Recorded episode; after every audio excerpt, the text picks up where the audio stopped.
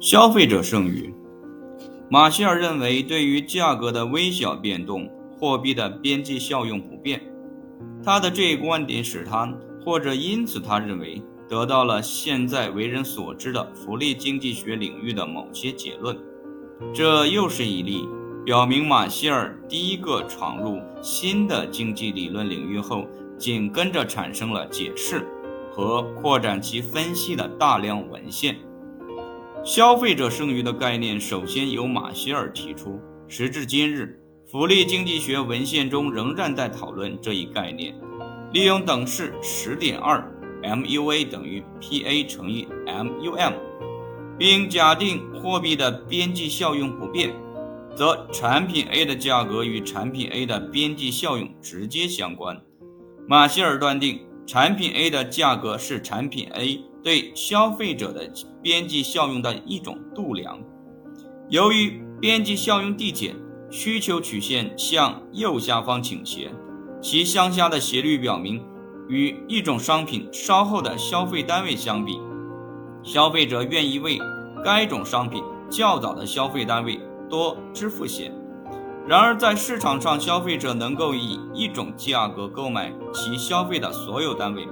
因为这一价格度量了所消费的最后一单位的边际效用，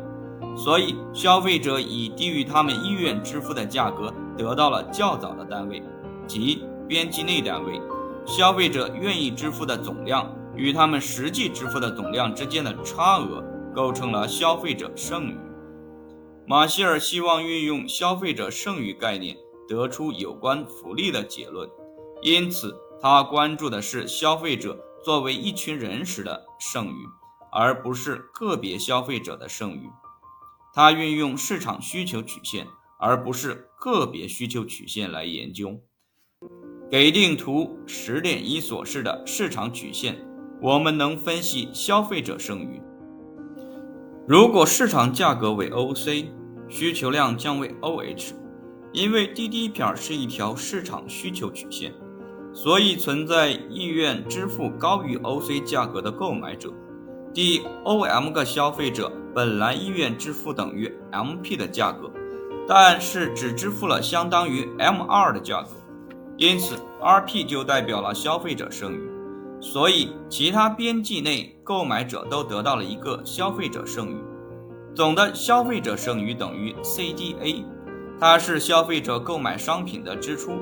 或者说。OCAH 与他们本来愿意的支出，或者说 ODAH 之间的差额，因此 CDA 是对消费者购买商品时获得的货币收益的度量。可以稍微不同的表达这一结果，即实行完全价格歧视的垄断者将使消费者移动到其需求曲线下方，在这一过程中获得总收益 ODAH。但是在所有消费者都以单一价格 OC 进行购买的竞争性市场上，消费者的总支出为 OCAH，因此 CDA 是消费者节省的数量，或者说是他们的货币收益。然而，马歇尔希望用效用来度量收益，只有存在一种不变的度量标准，将价格转化为效用时。货币收益才能被表示为一种效用收益。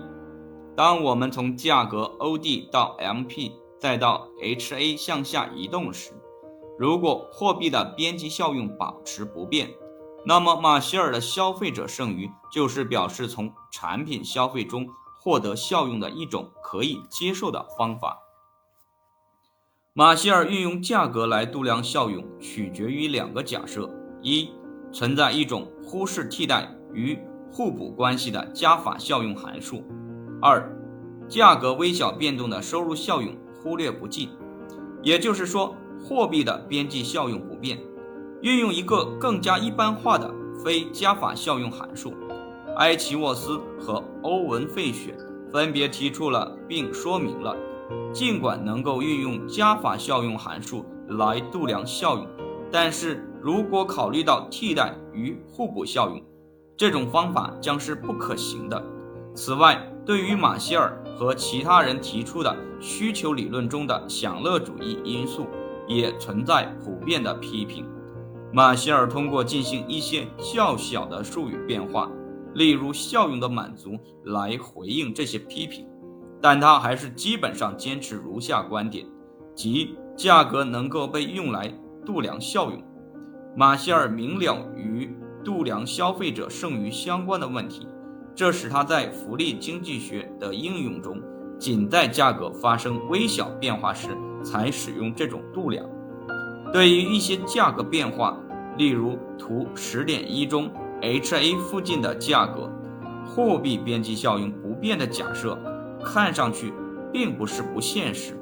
尤其是所讨论的商品支出仅代表了消费者总支出的一小部分时，对于大多数商品来说，其价格微小变动的收入效应有可能很小，以至于能够被忽略掉。税收与福利，马歇尔运用消费者剩余的概念来分析税收的福利后果。通过考察最简单的情形及一个成本不变的行业，就能理解这一分析的实质。该行业用图十点二中所示的具有完全弹性的供给曲线来表示。假定行业处于均衡状态，需求为 DD 片，供给为 SS 片。价格为 HA，消费者剩余为 SDA。现在征收了一项等于 SS 的税收，使供给曲线移动到 SS 片，消费者剩余的损失为 SSAA，税收为 SSAK。消费者剩余的损失超过了收入的增加，数量上为 KAA，因此。对成本不变行业所征收的税是不合意的。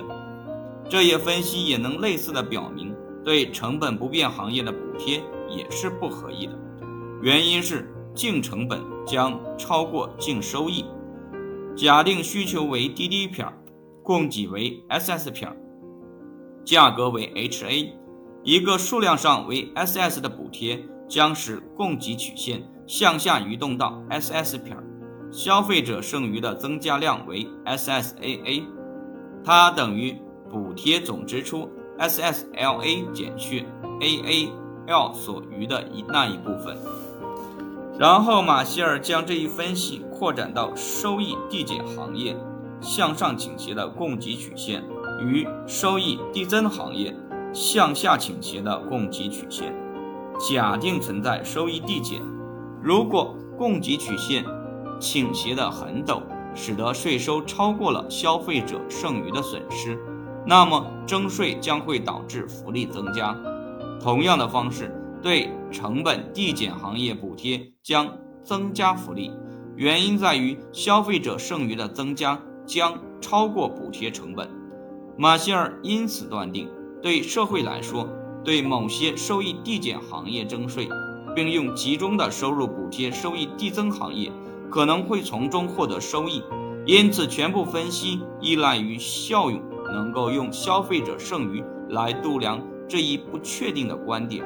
所以他在制定政策时，实践价值就是有问题的。马歇尔提出了这一分析的目的，不是为税收和补贴提供一套精确的规则，而更多的是用表明非规制的市场并不总是导致最佳的资源配置。亚瑟 C 辟谷采用了这些开创性的建议，来形成一种扩展的福利经济学理论。